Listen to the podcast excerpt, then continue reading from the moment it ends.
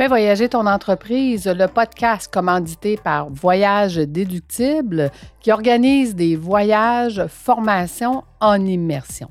Si tu aimes le podcast, je t'invite à le partager et à le commenter sur ma chaîne YouTube du podcast Fais voyager ton entreprise. Merci de faire partie de mon univers et c'est parti ce que je voulais discuter avec toi aujourd'hui, c'était la différence avec euh, un conseiller en voyage et un agent de voyage. Pourquoi je veux t'expliquer la différence? Parce que je suis à la recherche d'un associé.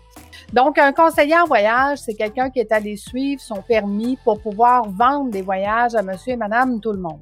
Un agent de voyage, c'est quelqu'un qui est capable de diriger une agence. C'est quelqu'un qui connaît l'administration, qui connaît la comptabilité, qui est capable de gérer une agence de voyage. L'agence de voyage étant l'agence qui a des conseillers en voyage et des agents de voyage à l'intérieur. Donc, moi, ce que je suis à la recherche, je suis à la recherche d'un agent de voyage qui a l'expérience dans l'administration et la comptabilité. Bon, est-ce que ça pourrait être un, un, conseiller en voyage qui a fait ça, mais qui n'est pas allé chercher son permis d'agent de voyage? Absolument. Mais ce que je recherche, c'est quelqu'un qui va devenir associé avec moi dans Voyage déductible. Parce que comme tu le sais, 2024, je m'enligne pour faire 30 voyages. Je ne peux pas gérer une agence quand je suis pas là. Donc, je vais avoir besoin de quelqu'un avec qui je vais pouvoir partager ces voyages-là et partager l'administration de l'agence qui va faire que euh, même quand je suis pas là, ça va pouvoir continuer. Tout seul, c'est très difficile de pouvoir faire quelque chose euh, qui euh, va continuer quand on n'est pas là. Donc, je le vis présentement quand je vais en voyage, je suis de tout remettre à mon retour. Et à mon retour, ben, ça fait que les gens ont attendu et ils savent plus trop ce qu'ils voulaient faire ou comment ils voulaient le faire. Donc, ce que je t'invite à faire, c'est que si tu connais quelqu'un qui pourrait être intéressé à devenir associé dans une agence qui est en pleine expansion euh, et qui fait les choses différemment. Je te rappelle, hein, Voyage déductible, c'est une agence qui est spécialisée dans les voyages, formations en immersion. Donc, qu'est-ce que c'est des voyages, formations en immersion? C'est qu'on prend des coachs, formateurs, consultants qui ont des clients des communautés et qui veulent faire leur formation en mode hybride. Je te donne des exemples, que ce soit Cindy d'Auteuil avec qui je fais un voyage au mois de novembre, qui amène ses clientes en voyage pour leur donner une immersion euh, par rapport à sa planification stratégique de comment vendre en ligne. Donc, ses clientes, à elles, sont spécialisées là-dedans. Ou ce soit Carl Roussel, avec qui je fais un voyage au mois de décembre au Costa Rica, qui, lui, se spécialise dans comment shooter pour le million. Donc, ces clients sont des clients qui veulent aller euh, plus vite dans leur entreprise, qui veulent atteindre un chiffre d'affaires d'un million, sauf que son voyage à lui est beaucoup plus cher parce que il sait que l'accompagnement qu'il offre vaut beaucoup plus cher. Donc, il y a toutes sortes de coachs, toutes sortes de consultants, moi-même qui donne la formation à Banff euh, sur comment déléguer en confiance ou les partenariats au mois de janvier. Tu vois, il y a plein de sortes de voyages. Qui sont les clients de voyages déductibles?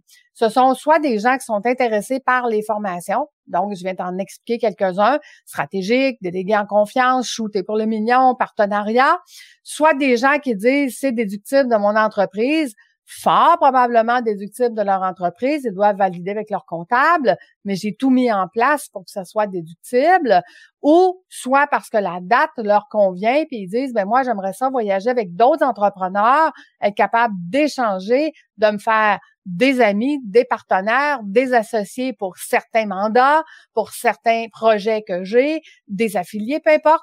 Donc, toutes sortes de partenariats. Donc, tu vois, il y a plein de sortes de clients. Mais moi, ce que je recherche présentement, c'est quelqu'un qui a de l'expérience comme agent voyage au niveau de l'administration et de la comptabilité. Fait que si tu connais des gens qui se qualifient pour ça, je te demande de les taguer en dessous de cette euh, euh, de cette publication là pour qu'ils puissent eux euh, venir me contacter et venir voir si éventuellement on pourrait faire justement une association. Donc, voilà. Et je te rappelle, je ne suis pas sur Facebook parce que j'ai été hackée en fin de semaine et je n'ai plus accès avec mon ordinateur. J'ai accès, heureusement, encore avec mon cellulaire parce que j'ai euh, réagi rapidement.